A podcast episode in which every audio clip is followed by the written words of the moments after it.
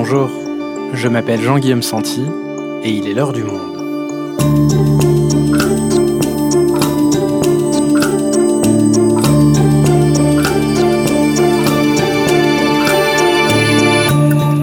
Aujourd'hui, des militants jetés en prison, des élections truquées, des opposants torturés. Et le dimanche 23 mai, un avion détourné en plein cœur de l'Europe pour arrêter un opposant.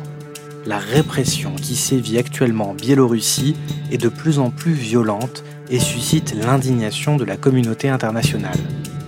Faustine Vincent est journaliste au service international du monde, elle est en charge de l'Europe de l'Est, elle nous explique comment on en est arrivé là. En Biélorussie, torture et répression tous azimuts, un épisode produit par Jeanne Boézek, réalisation Amandine Robillard.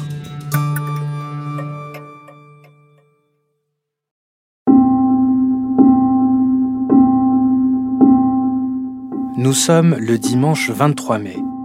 À 7h28, le vol FR 4978 de Ryanair décolle d'Athènes en direction de Vilnius en Lituanie. À 9h30, le Boeing 737 entre dans l'espace aérien biélorusse. Il est alors contacté par des contrôleurs aériens du pays. La version officielle de cet échange, selon le gouvernement biélorusse, est la suivante. Un opérateur aurait indiqué au pilote Nous avons des informations des services spéciaux disant qu'une bombe est à bord et qu'elle peut être activée au-dessus de Vilnius. Selon la retranscription, la tour de contrôle insiste pour un atterrissage en Biélorussie. Lorsque le commandant de bord demande de qui provient cette recommandation, Minsk répond ⁇ Ce sont nos recommandations ⁇ Entre-temps, un avion de chasse a été dépêché pour l'accompagner sur ordre du président Alexandre Loukachenko. À 10h15, L'avion atterrit donc à l'aéroport de Minsk après avoir dévié de sa trajectoire initiale. L'appareil, ses passagers, les bagages sont ensuite fouillés par les services de sécurité et des chiens renifleurs. Aucune bombe n'est trouvée et l'aéroport annonce que les passagers peuvent repartir. À 14h48, le vol redécolle donc et arrive une quarantaine de minutes plus tard à Vilnius. Mais à l'arrivée, cinq passagers manquent, parmi eux l'activiste Roman Protasevich et sa compagne russe Sofia Sapega. Alors Faustine, tu as euh, suivi cette affaire depuis le début. Déjà, est-ce que tu peux nous en dire plus sur ce qui s'est passé dans cet avion? Alors, selon les témoignages euh, des passagers, euh, cet opposant, Roman Protasevich, s'est mis à paniquer. Il s'est tourné vers eux en se prenant la tête entre les mains en disant C'est à cause de moi, je risque la peine de mort en Biélorussie. Et puis, une fois qu'il a compris euh, qu'il n'y pouvait rien, apparemment, il est redevenu calme. Et à la descente d'avion, il a été interpellé avec son ami. Et il y a eu trois autres personnes qui ne sont pas remontées à bord. Donc, il y a des zones d'ombre sur l'identité de ces personnes-là. Selon euh, certains euh, médias euh, russes, il s'agirait d'agents du FSB, les, services secrets russes, ce qui me tendrait à montrer que les Russes ont été impliqués dans cette opération, mais en fait, on n'en a aucune preuve pour l'instant. Donc, ça fait partie des zones d'ombre. On ne sait pas qui sont ces trois personnes, si c'était des agents russes ou biélorusses. Et alors, qu'est-ce qui se passe pour Protasevich après son arrestation? Alors après, il est placé en détention. Euh, on le sait parce qu'il y a en fait une vidéo qui a été diffusée sur les médias euh, publics deux jours plus tard, où on le voit euh, assis derrière une table, face caméra, avec des marques sur le front. Добрый день, меня зовут Роман Протасевич. Вчера я был задержан сотрудниками МВД в национальном аэропорту Минск. Il explique se trouver dans le centre de détention numéro 1 à Minsk, la capitale biélorusse, et il dit être passé aux aveux concernant l'organisation de troubles massifs.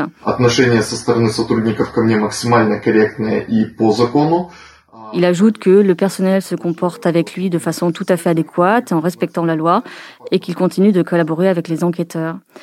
Alors, l'opposition a tout de suite réagi en dénonçant euh, une vidéo prise sous pression psychologique et euh, physique.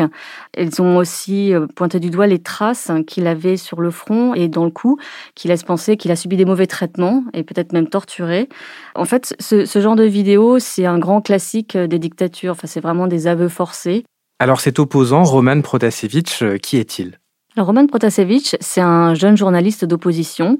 Il a 26 ans et ça fait déjà 10 ans à peu près qu'il est engagé euh, dans la lutte contre le régime de Loukachenko. Il a déjà participé à plusieurs manifestations d'opposition par le passé. La première, c'était en 2010.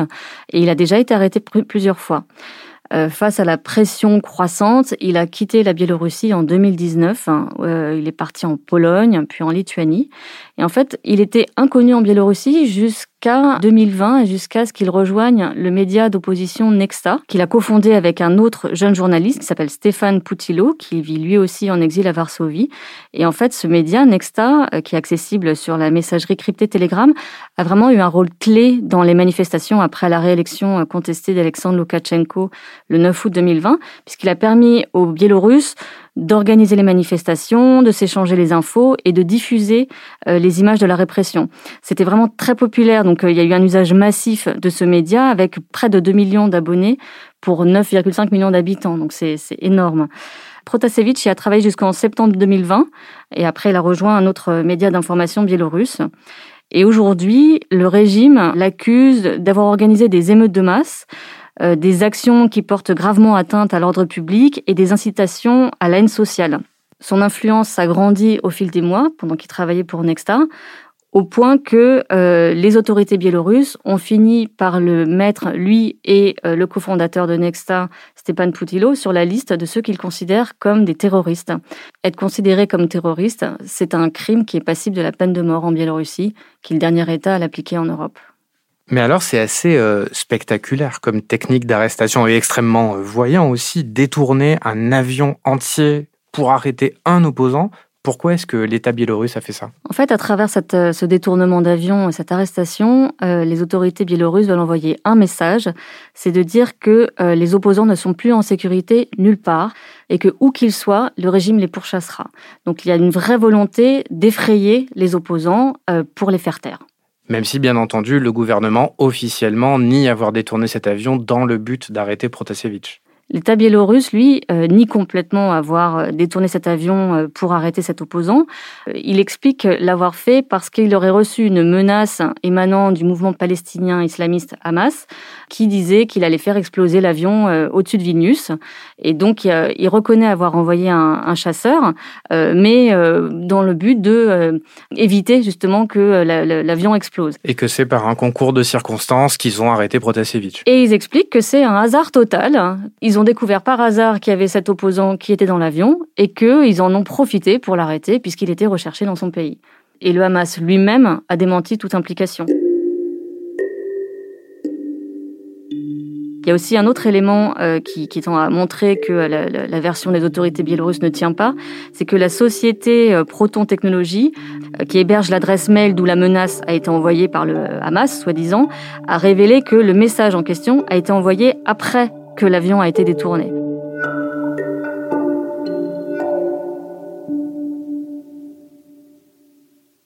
Alors tu nous disais, Faustine, que cette arrestation, c'était aussi euh, pour le président une occasion de faire passer euh, un message à tous ses opposants. Vous n'êtes pas en sécurité où que vous soyez. Est-ce que tu peux nous expliquer euh, qui est, ce président, Alexandre Loukachenko oui, alors Alexandre Loukachenko, c'est le premier président de la Biélorussie. Euh, il a été élu en 94 à la tête de cette ancienne République soviétique. Et il a bâti en 27 ans un régime autoritaire autour de sa personne, avec une économie centralisée et en s'appuyant sur l'armée et la police. Gondolitza Rice, l'ancienne chef de la diplomatie américaine, l'avait surnommé le dernier dictateur d'Europe. Et cette expression est restée. Son règne à la tête du pays a été marqué par des irrégularités électorales et des violations des droits de l'homme répétées. C'est un ancien directeur d'un sauve-cause, une ferme collective, avec une mentalité très soviétique euh, qu'il a conservée. Et au fil des ans, il s'est complètement déconnecté de son peuple. Il est resté figé dans le temps. Il n'a pas vu son pays changer. Donc aujourd'hui, il est prêt à tout pour rester au pouvoir. Mais au début, Alexandre Loukachenko était populaire, euh, en particulier dans les zones rurales ou parmi les nostalgiques de l'URSS, auprès des ouvriers aussi, parce qu'il avait une politique sociale qui était très protectrice. Euh, il versait de nombreuses subventions pour les usines, où l'emploi et les salaires étaient garantis. Euh, mais tout ça s'accompagnait d'un durcissement du régime, avec une opposition harcelée et une, une liberté d'expression bafouée.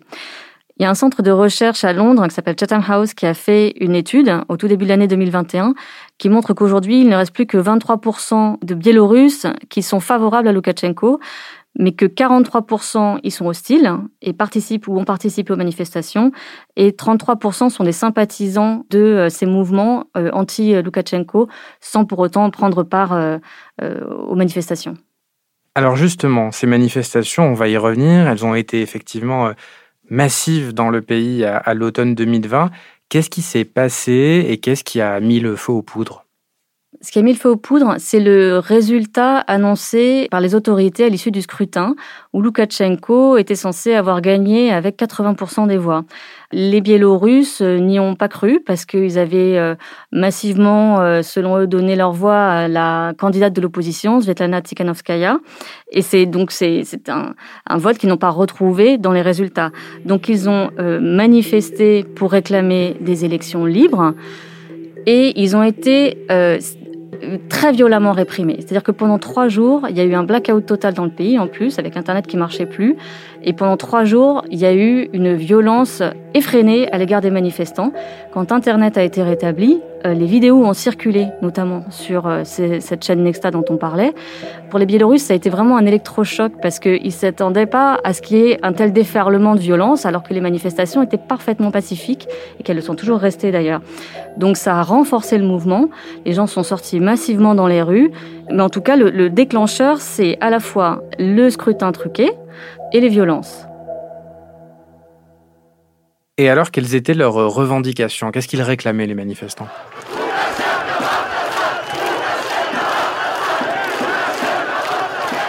Les manifestants ont réclamé donc d'abord euh, un scrutin libre et démocratique, la fin des violences et le départ de Loukachenko.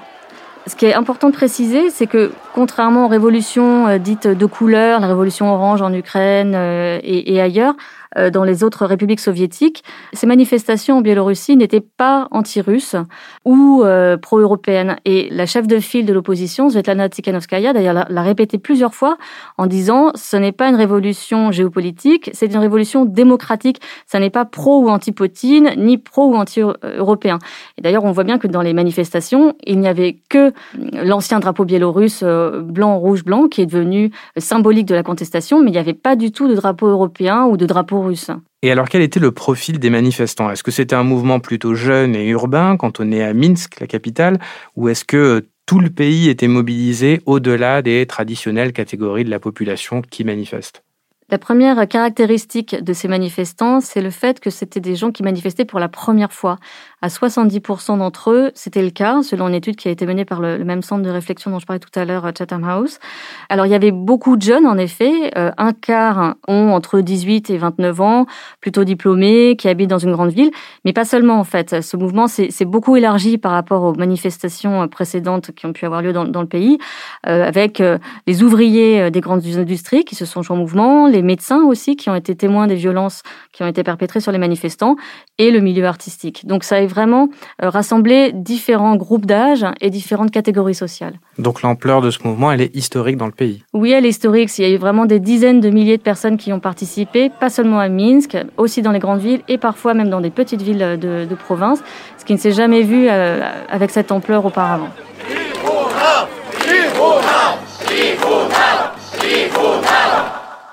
Et alors pourquoi ça s'est arrêté? Ça s'est arrêté parce que les autorités biélorusses euh, ont réprimé massivement. Les grandes manifestations euh, ont été euh, réprimées à coups de canons à eau, à coups de balles en caoutchouc, de grenades assourdissantes. Donc le but c'était vraiment de casser complètement le mouvement. Du coup, les opposants ont utilisé des stratégies différentes. Au lieu de se masser euh, tous ensemble, ils ont fait des petits regroupements par quartier pour continuer à montrer euh, leur opposition. Euh, mais même ces regroupements-là ont été matés au point que, voilà, aujourd'hui, c'est plus possible en fait d'exprimer publiquement son opposition à Loukachenko, sauf à se faire arrêter immédiatement. Ok, donc on a un mouvement de contestation massif. Il est maté par une répression tout aussi massive.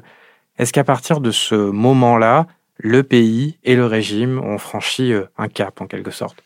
Là, il y a effectivement un nouveau cap qui a été franchi euh, parce que la répression est plus féroce que jamais.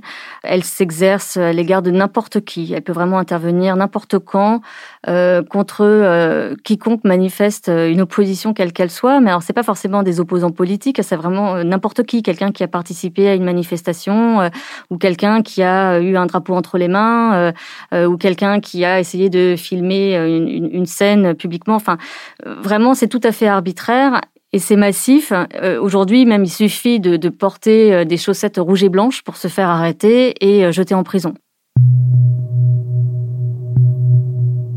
Et quand on arrive en prison, il y a beaucoup de manifestants qui y sont passés, donc il y a eu beaucoup de témoignages qu'on a pu recueillir. ils sont torturés, tabassés. Voilà, on peut vous vous, vous tapez dessus pendant des heures pour euh, vous faire avouer le mot de passe de votre téléphone, qui permettrait ensuite de remettre la main sur tout votre réseau d'amis.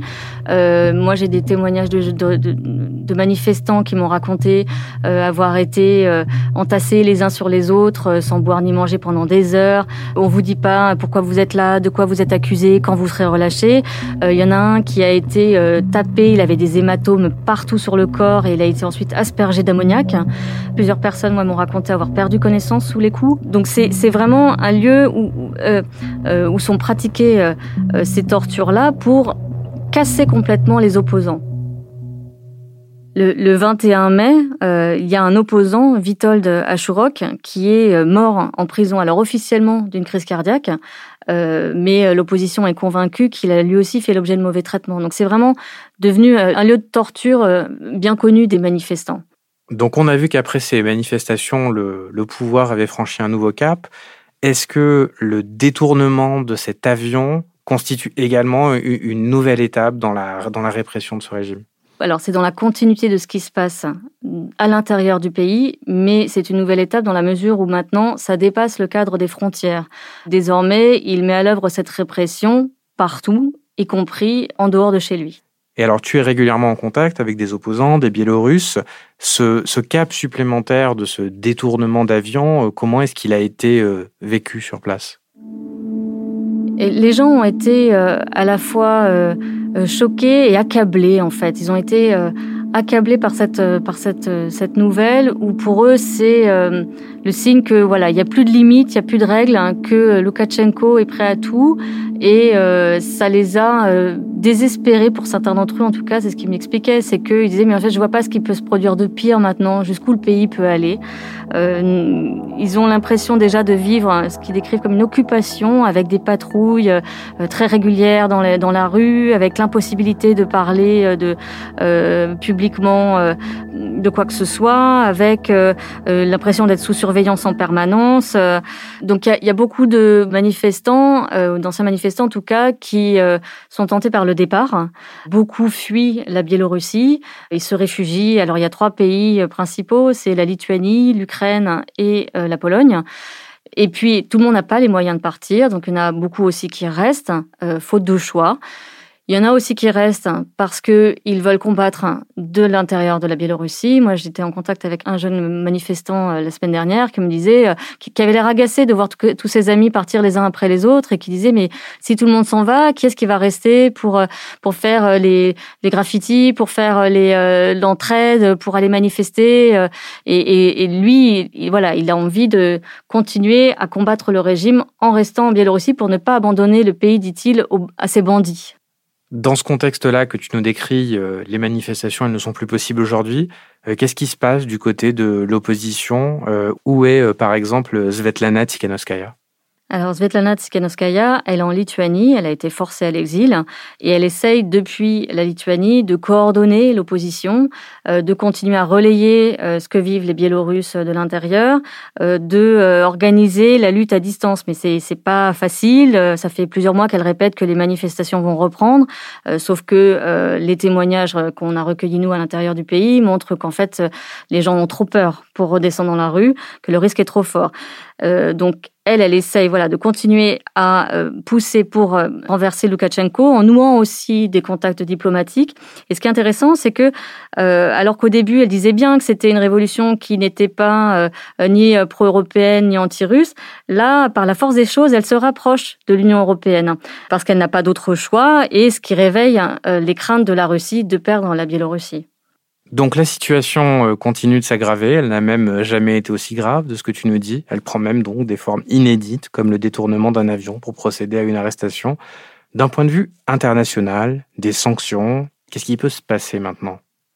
Alors là, justement, euh, vu la gravité de ce détournement, l'Union européenne a réagi très vite et très fort et elle est prête là, enfin elle a pris immédiatement des sanctions comme elle l'avait pas fait jusqu'à jusqu'à présent, en tout cas pas de cette ampleur. Donc là, dans l'immédiat, elle a euh, bloqué l'espace aérien et les aéroports aux avions aux avions biélorusses et elle a recommandé aux compagnies européennes d'éviter l'espace aérien de ce pays. Donc c'est un, un gros manque à gagner pour le régime puisqu'auparavant les, les passagers en transit représentaient la source principale de revenus pour l'aéroport de Minsk et pour la, la compagnie publique aérienne biélorusse.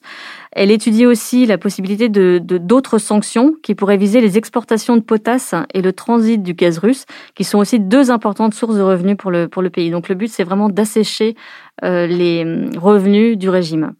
Il y a aussi les États-Unis qui ont annoncé de nouvelles sanctions ciblées contre de membres euh, du régime de Loukachenko euh, et des sanctions économiques à venir. Donc jusqu'à jusqu'à présent, euh, il y avait 88 personnes et 7 entités qui étaient visées par des sanctions, euh, dont euh, Alexandre Loukachenko, et donc ces sanctions vont s'élargir. Avec euh, le revers qui est que les hum, Biélorusses à l'intérieur du pays, aujourd'hui, se retrouvent bloqués. C'est-à-dire que, comme le disait Anaïs Marin, qui est rapporteur de l'ONU aux droits de l'homme sur la Biélorussie, on enferme les victimes avec leurs bourreaux parce qu'aujourd'hui, ils ne peuvent plus fuir. il y a pas mal ce discours-là en Biélorussie, de gens qui disent, mais là, voilà, euh, euh, on nous prive de notre capacité de fuir, euh, on est enfermé dans le pays avec une répression tous azimuts. Il y a aussi des gens qui considèrent, ceci dit, que c'est par des sanctions comme ça, même si c'est difficile, qu'on pourra effectivement venir à bout de ce régime. Mais l'efficacité reste encore discutable, en fait. Merci, Faustine. Merci.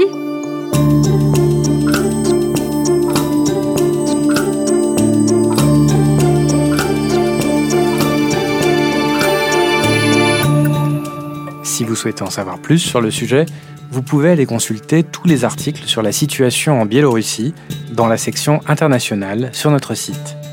C'est la fin de l'heure du monde, le podcast quotidien d'actualité proposé par le journal Le Monde et Spotify. Pour ne rater aucun épisode, vous pouvez vous abonner gratuitement au podcast sur Spotify ou nous retrouver chaque jour sur le site et l'application lemonde.fr. Si vous avez des remarques, suggestions, critiques, n'hésitez pas à nous envoyer un email à l'heure du monde @lemonde.fr. L'heure du monde est publiée tous les matins du lundi au vendredi. On se retrouve donc très vite. À bientôt.